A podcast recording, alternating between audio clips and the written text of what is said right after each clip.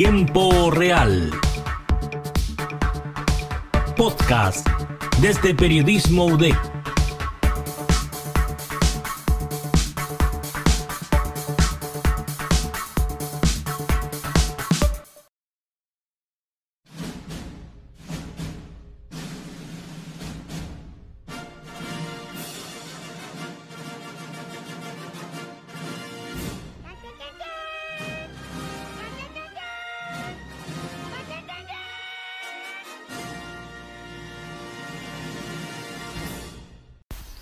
Hola, hola, ¿cómo están? Sean todos cordialmente bienvenidos, bienvenidas, bienvenidas al podcast de Periodismo DEC Tiempo Real. Mi nombre es Alin Toro y hoy les voy a estar comentando sobre las plataformas de streaming que tenemos en la actualidad. Bueno, con el rápido avance de la tecnología, las cosas han cambiado un poco si se han dado cuenta. Antes pedíamos taxis y hoy pedimos Uber antes escuchábamos CDs o radios y hoy escuchamos Spotify. Eh, antes íbamos al supermercado y hoy solo con un teléfono podemos hacer el pedido y nos llega directamente a la puerta de la casa. Y también no vemos televisión por cable, sino que hoy tenemos el llamado streaming. Pero en el último tiempo ha surgido una gran o exagerada cantidad de los servicios de streaming. Si hacemos un conteo muy rápido, nos daremos cuenta que tenemos Netflix, Amazon Prime, Disney Plus, HBO Max, Apple TV, Paramount Plus, Universal Plus y la más reciente que llegó recién la semana pasada a nuestro país, Star Plus, antes llamada Fox. Eh, esto solo si mencionamos las más populares. Yo cuento 8, pero Quién sabe cuántas más surgirán en los próximos años o incluso en los próximos meses. Creo que se me quedan varias plataformas digitales fuera de este conteo, pero es solo para mencionar las más populares. Y la competencia entre todos estos servicios de televisión digital se ha denominado como la guerra de los streaming, lo que perjudica directamente a los cines y a la televisión por cable. La youtuber colombiana Andrew Hick comenta sobre la preferencia que tienen las personas de las plataformas de streaming por sobre el contenido del cable. Así que revisemos lo que dijo en uno de sus videos que se llama La guerra del streaming. Pero estoy segura que hoy en día muchas personas prefieren pagar varias plataformas de streaming, ya sea por el contenido y la cantidad de cosas que tienes en el mismo lugar, o por la comodidad de elegir lo que tú quieras ver cuando tú lo quieras ver. Y ese, amigos, es el verdadero atractivo del streaming, la sensación de control y la variedad de contenidos en un solo lugar. Bueno, ¿qué ocurre en Chile con todo esto?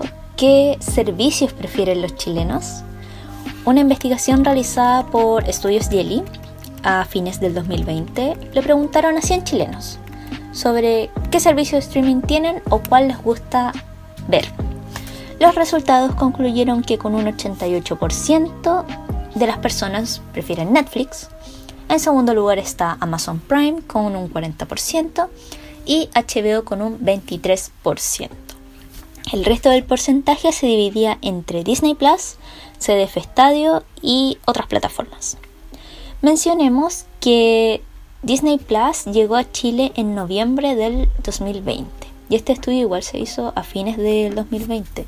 Yo creo que si hiciéramos nuevamente la encuesta hoy, 2021, eh, Disney Plus se posicionaría con un porcentaje mucho más alto de preferencia. Bueno, según este mismo estudio, los chilenos ven en promedio entre 3 y 5 horas de streaming diarios. Calculando esto yo diría que son como unas cuatro películas o una maratón de una serie. Podría andar por ahí la cantidad de horas. Pero, ¿cuál es el problema de las plataformas de streaming? Lo primero es que hay demasiadas. Lo segundo es que su precio es algo elevado, ya lo vamos a mencionar más adelante en este capítulo, y que hay una descentralización del contenido.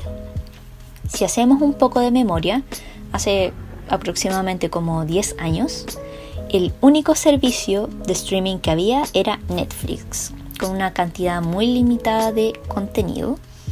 Y hoy, 2021, Netflix ofrece más de 5.000 títulos y sigue siendo la más popular, la que lleva y también la que lleva más tiempo en el mercado.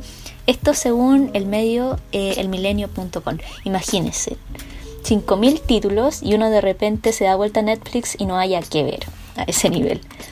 Hay otro youtuber que se llama Control Z y en uno de sus videos explica este fenómeno de streaming y cómo se abruma al consumidor, por lo que muchos prefieren usar el viejo recurso de la piratería. Así que escuchémoslo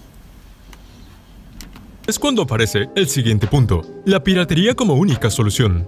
Es un hecho que el aumento de las plataformas de streaming y la descentralización del contenido podría incrementar notablemente el consumo del contenido pirata. ¿Por qué? Pues, al igual que la situación anterior, tienes a muchas personas obligadas a suscribirse a todos los servicios habidos y por haber, solo para disfrutar de ciertos exclusivos. Al no poder costear todos, o poder hacerlo, pero simplemente no querer, ya que solo van a ver una serie, recurren al truco más viejo de todos, la piratería. Acá en tiempo real hicimos un presupuesto de cuánto sale contratar las plataformas de streaming según los precios que aparecen en las páginas web a las que uno se mete para contratar el servicio y sacamos la cuenta de un servicio básico por un mes, sale aproximadamente 31.200 pesos. Si tenemos en cuenta a las más reconocidas, que son Netflix, Amazon, Disney Plus, HBO y Star Plus. Solo considerando estas 5 cadenas, nos daría un total de 31.200 pesos al mes por un plan básico. Y si comparamos este precio con uno de TV cable, Sale un poco más caro contratar el streaming, pero de todas formas el precio anda por ahí, es muy similar. Y bueno, la gracia que tiene el streaming es que puedes ver el contenido cuando quieras y cuando quieras. No tienes que sentarte y ver el contenido en una hora determinada o esperar hasta el otro día para ver el siguiente capítulo. Así que creo que ese es el plus, el punto a favor que tiene la plataforma de streaming que puedes ver el contenido cuando quieras y donde quieras.